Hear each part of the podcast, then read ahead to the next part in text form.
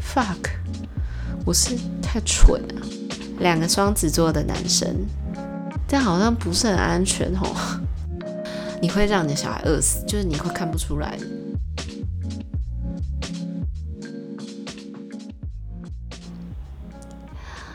音量测试。嗨，今天又是酒醉录音。为什么喝酒呢？因为我刚刚回家的路上，我在玩我的戒指，然后戒指就掉了。我先哭一下，好，头疼痛，缘分尽了啊！希望他真的挡掉了一些什么。我超喜欢这个戒指的，好，嗯、这个礼拜让大家久等了，虽然没有很多听众，但是，嗯，对，好了，还是让大家久等了。不知道大家有没有喜欢之前前两节节目找我的空姐好姐妹来跟大家聊天？如果喜欢的话，去留言跟我说。今天跟大家回复一些之前有一些真的还没有做的好了，因为有一些主题其实一直没有回，是因为我觉得不想要用个人的意见就是误导大家。有一些比较沉重的回那个投稿啦，我觉得真的很感谢大家就是的信任，把他们的心事投给我。有一个叫做隔壁老隔壁的劳斯莱斯很吵。他说：“讨论死亡吧，一个没人能正式的讨论的话题。”而我自己一直觉得死亡是一种选择，它充满极致的逃避，又有种最廉价的浪漫。我一生追求着死亡之前的事情。为什么不能追求死亡本身呢？人类生活没有一件事情是必要的，可是死亡是，它一直是绝对的。我们可以永远追求平静 或舒适，却没有办法真正的避免死亡的发生。或许这才是真正应该要被好好选择的部分吧。而不是如何沟通。我其实我第一次看到这个的时候，我第一个想法是，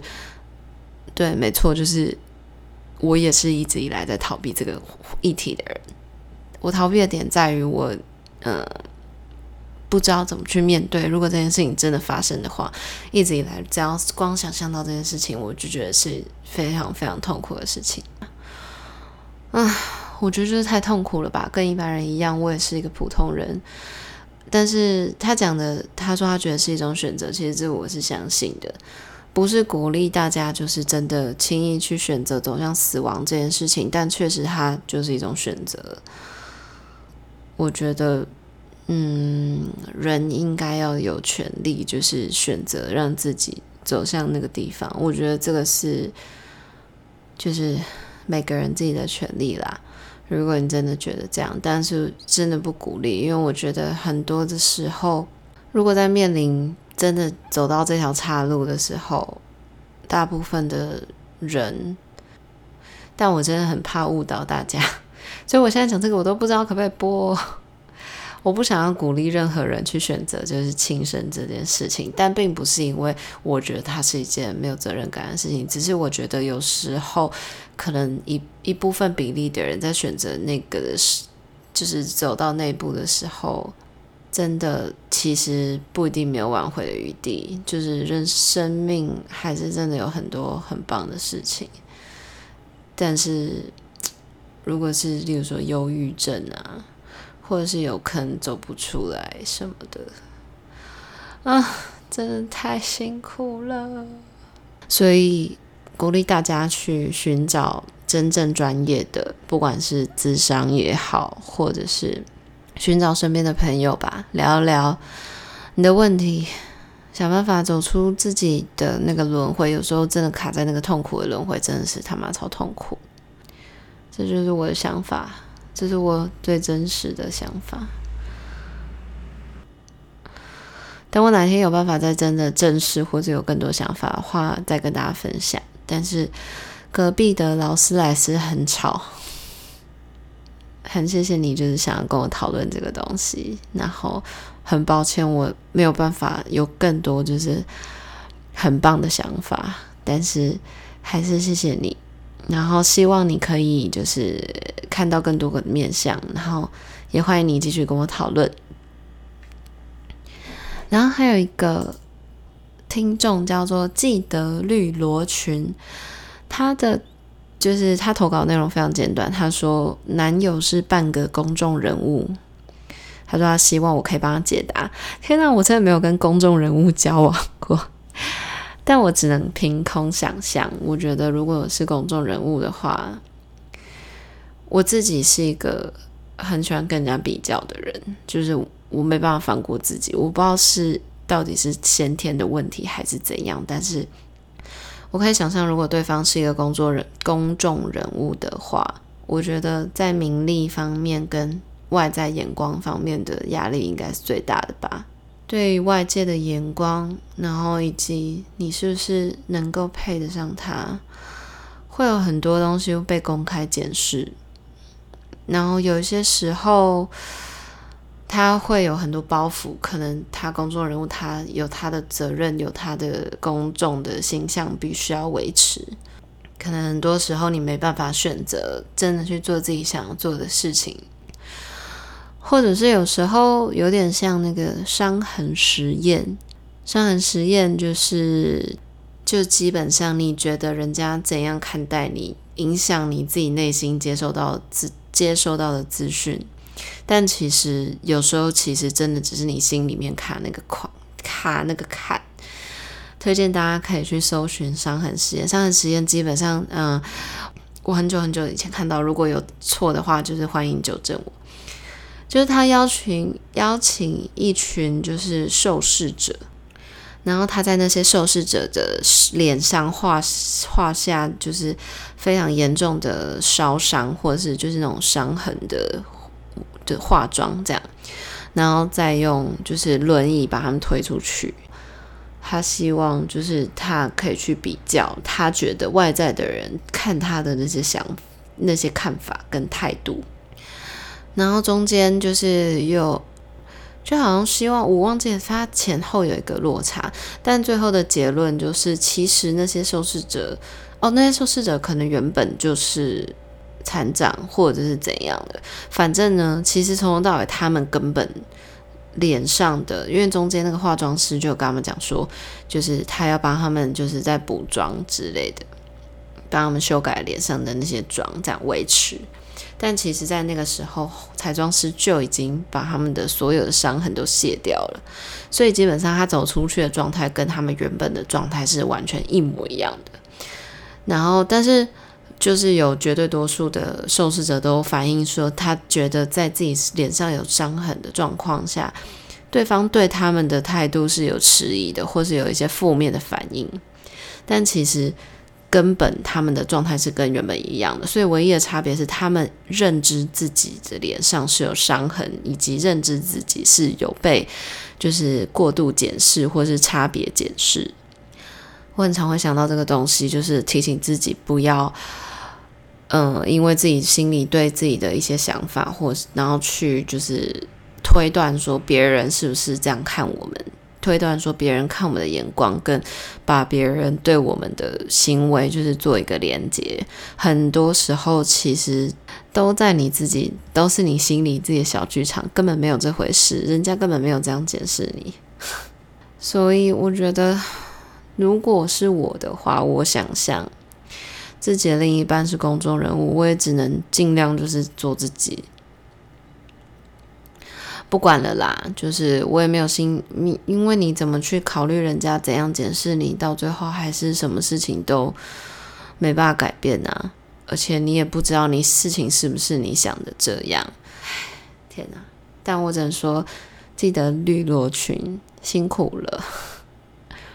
我可以想象那是一件很不简单的关系，但是一直来我还是只有一一个原则，就是以真实的那面待人处事，会比较辛苦，然后也会有人讨厌你，但是至少你不用伪装自己，然后你也不用那么累。就算他是公众人物啦，不要因此而小看自己，他只是身份跟你不一样而已。不要因为他好像在大众检视下比较大，就委屈自己，或是忽略自己的需求。你们两个都是爱着彼此的，所以没有谁的需求是比较大的。也没有因为谁的生活特质什么的，所以另外一半就必须要比较委屈。我觉得感情这种东西好难想象哦。我觉得我好像没有当没有办法当公众人物的另一半诶。当公众人物的另一半，我觉得，嗯，不知道。如果有机会的话，再跟大家分享喽。可能就会觉得没有安全感吧，就是。很容易，他身边可能，如果假设他真的很夯的话，很多嗯，像我这么爱比较的人，如果出现很多很出色的人的话，我也可能会忍不住拿自己跟他们比较吧。虽然这很愚蠢，然后也没有必要，但是嗯，真的会想要做这件事情。如果我真的进入那种状况，我可能就想要尽量把自己变得更好吧，没有其他方法啦，抓住他也没有用。然后，如果他真的很夯，例如说很多妹子一直烦他，嗯，对，我可能也会有我自己的生活圈。如果他真的沉浸在那种生活形态里面的话，不是说我也会找很多男生就是搞暧昧什么的。但是如果真的太 over 的话，我可能还是会需要，就是我我也会觉得说，好，那有点像一种风险管理的心态，就是至少我身边的。人流是不可以断的，不可以停止。但好像不是很安全哦，就好像感觉不是很健康。对啦，但不管怎样，我会让他知道我的想法。就是如果他让我觉得真的很没有安全感的话，但我好像没有遇过这种让我没有安全感的男友诶。Fuck，我是太蠢了，好像真的没有诶，都是我让人家没有安全感诶，完蛋了。好啦，对不起，我只能尽量用我的想象力跟我的同理心去想这件事情。我觉得眼睛见的话，可能还是会，如果讯息掉出来，但我觉得是不会是主动，不会去主动看手机的。我就是推崇男女都不要看彼此的手机。我觉得就是信任这种东西，破了就是没了，有了就是有，它就是你信就是有，你不信就是没有，就这么简单。如果他真的是易出轨体质，或者是他的环境实在太容易造成出轨的话，我的方法都是我会观察对方的行为。就是其实我记得心理学上有提到一个东西，也不是提到一个东西啊，反正我就有印象，就是有看过这个东西，就是其实人的观察力都是比你想象。有时候你会觉得你感觉到一个东西，是因为你的第六感。但其实是，尤其是女人，因为女人先天的观察力，尤其是在人的行为或者情绪，先天大部分绝大多数的女人就是比较敏感。原因是因为女人是，就是被赋予的原本的，呃，远古的使命就是照顾自己的小孩。所以，当一个女人没办法察言观色，看出自己的小孩还不会讲话的时候的需求的时候。你会让你的小孩饿死，就是你会看不出来，就是妈妈都会有一种技能，就是小孩子咩，然后过一阵子你就看出来，他到底是饿了、冷了，还是想哭，还是累了，还是怎样，还是就是在还在假装。所以其实对于另一半也是，女人有时候会觉得我第六感直觉就是他他有鬼，其实是因为人对五官的察觉的敏感度就是是。高于你自己想象的，你可能不知道，就是你已经看到什么，但确实是因为你有看到什么。举例来说，嗯、其实这个就是我记得，嗯、这个就是你要去观察他的生活的行为的一个 baseline，你要找到基准线。你只要知道他行为跟表情跟讲话的基准线，你平常已经非常习惯那个基准线了，假设说他讲话的语调，或者是呃他的表情啊、声调啊、肢体语言，你已经很习惯那个基准线，就是你跟这个人相处很久之后，你就知道那个基准线在哪里。所以他只要稍微行为有一点点偏离那个基准线的话，你绝对就是会有感觉。越敏感的人就越有感觉。推荐大家可以去看一个哦，干那个影集叫什么啊？他是那个《Perfection》的那个英国男演员演的，《黑色追缉令》的那个男演员，我超喜欢他的哦，是 Tim Tim Ross，Tim Ross 演的一个影集，叫做《别对我说谎》，英文叫做《Lie to Me》，它是一个心理学的。就是美国的电视剧，然后他在里面扮演的角色是一个一个博士，然后他的专长是用脸部的微表情，就是比一般的表情还要再更细微的、非常非常小的表情去办案。所以他结案的方法就是他会跟很多人讲话，然后他透过那些微表情跟引导那些人去找出真正的答案以及他们没有讲出来的事情。所以这个东西。它里面有讲到，就是只要是偏离你一开始，其实他的他的方法就是他一开始会跟那些人聊天，聊一些他们完全没有心防的东西，聊一些无关紧要的东西，他就去很快的建立起那个 baseline。他知道那个 baseline 之后，他很快就可以发现他后面聊那些有重点的内容的时候，他是不是在说谎，还是说他有所顾虑、有所隐瞒？那那些时候他的表情就会偏离那些 baseline。里面还有讲讲到，就是很多其实是真的是，例如说像那个呃，有一本书叫什么 FBI 教你呃看什么肢体语言之类的，反正就是有讲那些微表情，例如说一些情绪会直接显露在你的表情上面，但是是非常细微，那个那些微表情的速度是非常非常快的。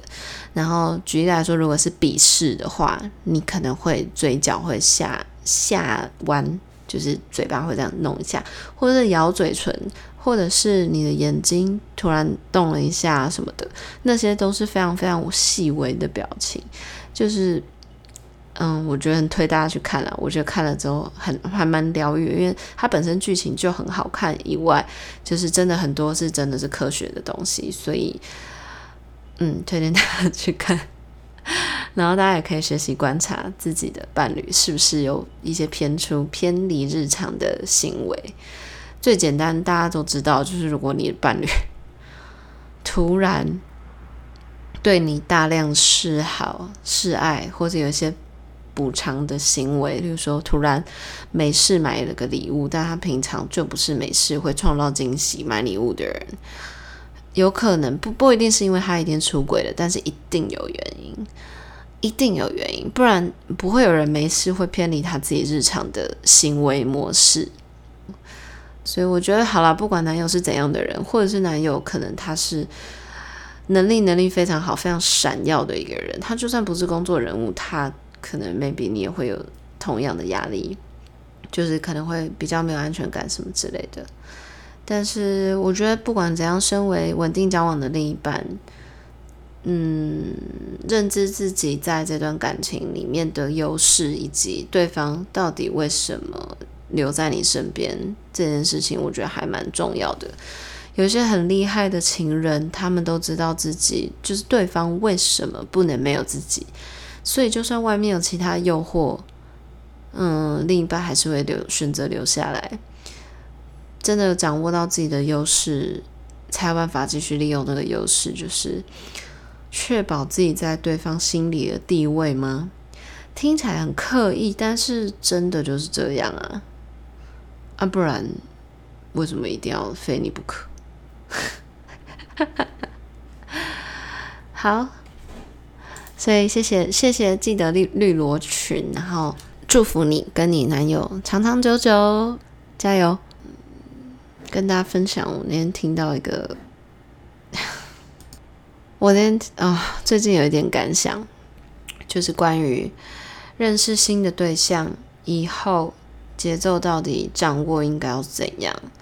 前几天我在 IG 的动态就是发我这个感想，就是我觉得感情有时候需要慢慢来，真的不是没有原因的。有时候我觉得越浪漫的人越容易就是天雷勾动地火，直接开始走入感情，这样，然后就可能就上了床，然后开始进入嗯热恋模式跟感情模式。但通常这种这种的感情模式，就是我觉得还是有 work 的，还是有成功的案例啦。只是我最近有一点觉得，怎么讲，节奏太快的那个背后的感情的基础太薄弱的状况下，真的很容易因为你看到对方的一点点。就也不知道你，你也不知道那个到底是小缺点还是大缺点。但不管怎样，你就是因为看到对方的缺点，再加上你们没有任何感情的基础，很容易就会放开，然后就会那个缺点就会大到你无法忽略。但其实谁没有缺点呢？就是相对于有感情稳定的基础，举例来说，假如说你们曾经是呃有共同经历啊。或是你们已经是朋友啦，或是怎样的，你们对彼此的了解都是远远大于就是陌生人跟新新对象的。所以，maybe 除了你会更了解这个人以外，你也可以更合理、更有本事可以合理化他的缺点吧。就是其实缺点跟优点都是一体两面的啦。然后你可能也更更更有本。本能可以忽略他那些不好的小缺点，因为你知道他好的地方更多以外，他对你不只是因为优点吸引啊，而是你们的那些共同经历跟感情的连接。我记得我那天不知道在哪里看到他写说，喜欢是嗯什么迷恋上对方的有魅力的地方或是优点，但是爱是。可以忽视对方的缺点，然后包容对方的缺点。我觉得除了像嗯，好像第三集有讲到，就是两个人真的稳定交往，你必须要知道自己对对方的条件的优先顺序，就是你到底最主要其实是要找一个怎样的对象。那其次，你真的不能当个贪心鬼，他们什么都想要。嗯，那我现在在玩我的手链，我觉得他可能也感觉快断了。缘分呐，都有结束的时候，这一点真的很闹，很讨厌。跟大家分享，我那天听来在酒吧跟一个也算是陌生人的他的故事，他也是关于两个人相处、追求。他是一个男生，然后他也是自己住。他说他最近的困扰是，他觉得很痛苦。然后那时候另外一个旁边就有另外一个男的就说：“屁啦，你根本就是不够喜欢他，你这样很渣。”然后我就很想听这个故事。两个双子座的男生都还算是事业有成，然后也算是有魅力，感觉在那个圈子里面应该桃花算都蛮好的。然后那个男生。就是他的他的烦恼是，他之前喜欢一个女生，然后那个女生一开始都不理不睬的，但是后来他说带那个女生回家之后，他们可能就可能有点陷入热恋吧。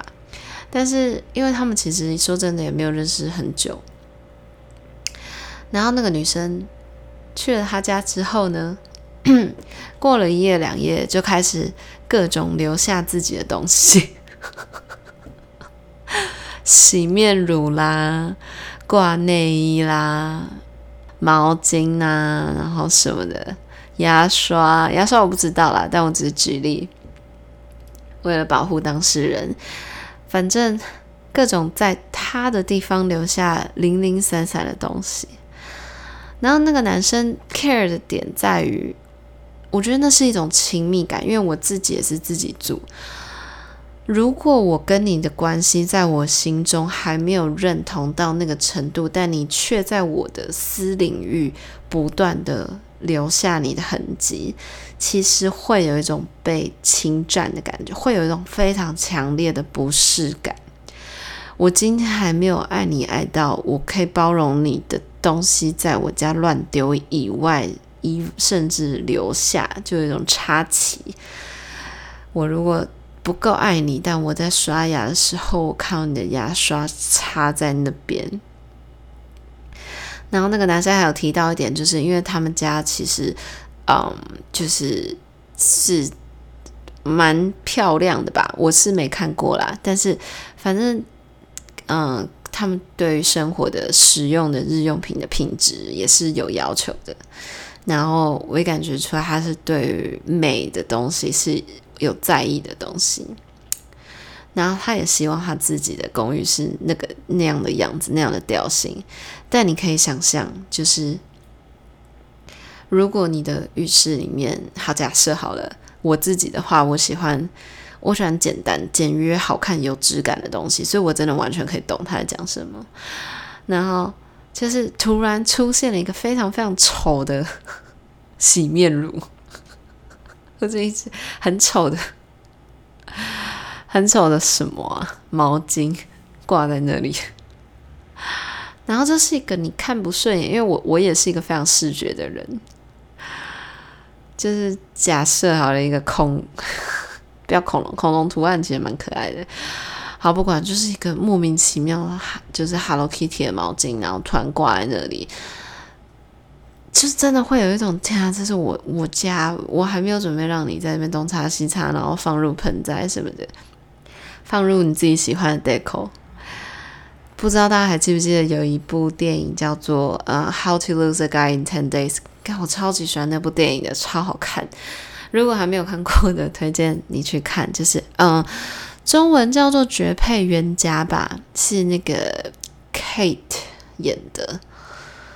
还有 Kate 什么？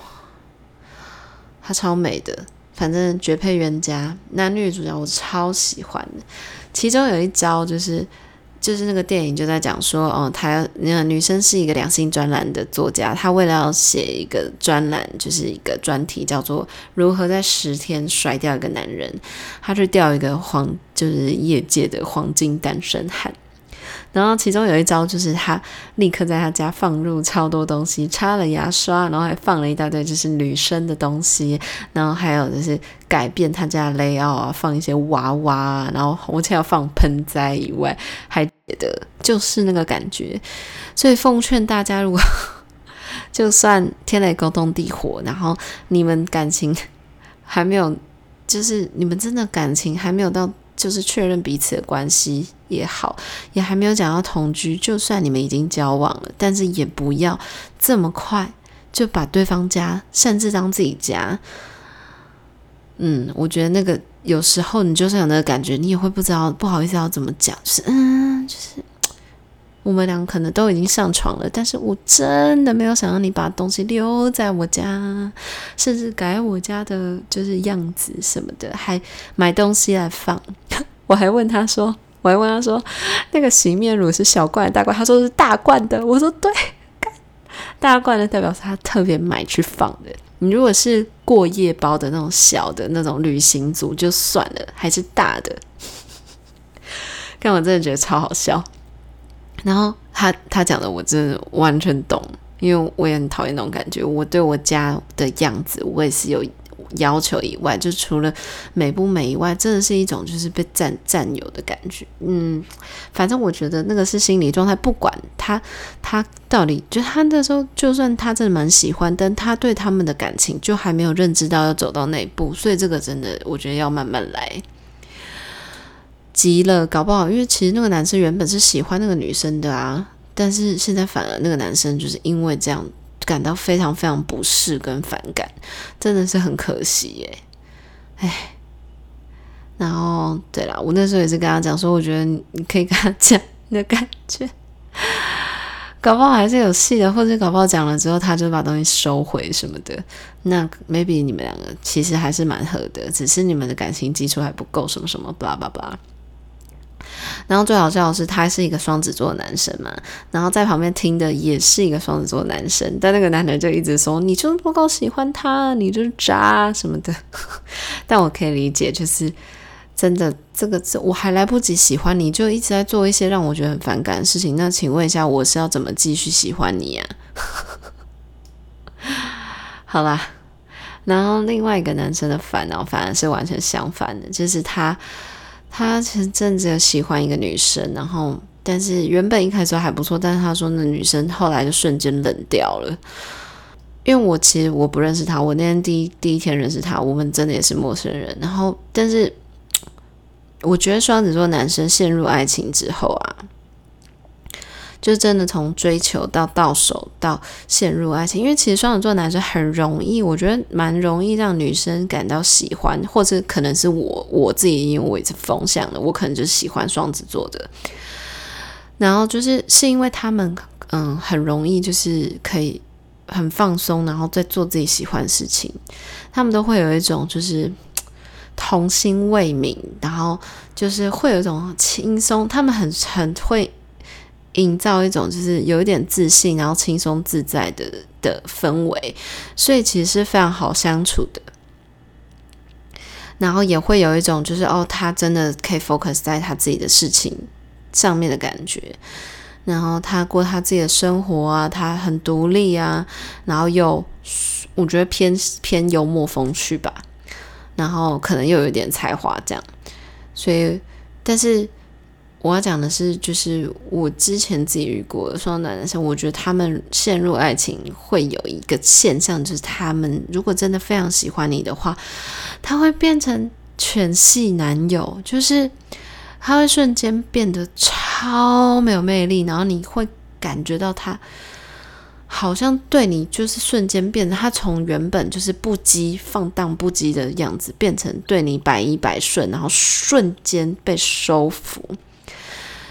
就是 好了，那个其实相对有点没有魅力啦。但对，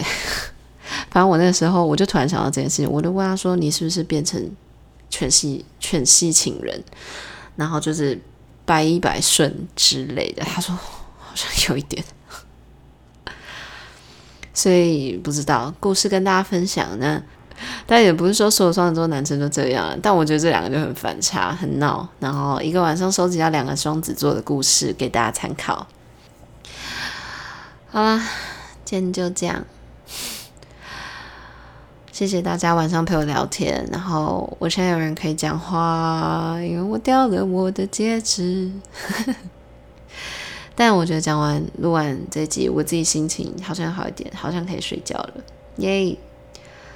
谢谢大家。然后陆陆续续有收到一些私讯，就是他们说喜欢我的嗯声音或者喜欢内容，我觉得真的非常感激。然后喜欢的听众或是有任何 feedback，就是欢迎去 Apple Podcast 留言。然后我是 V，我们下次见喽，拜拜。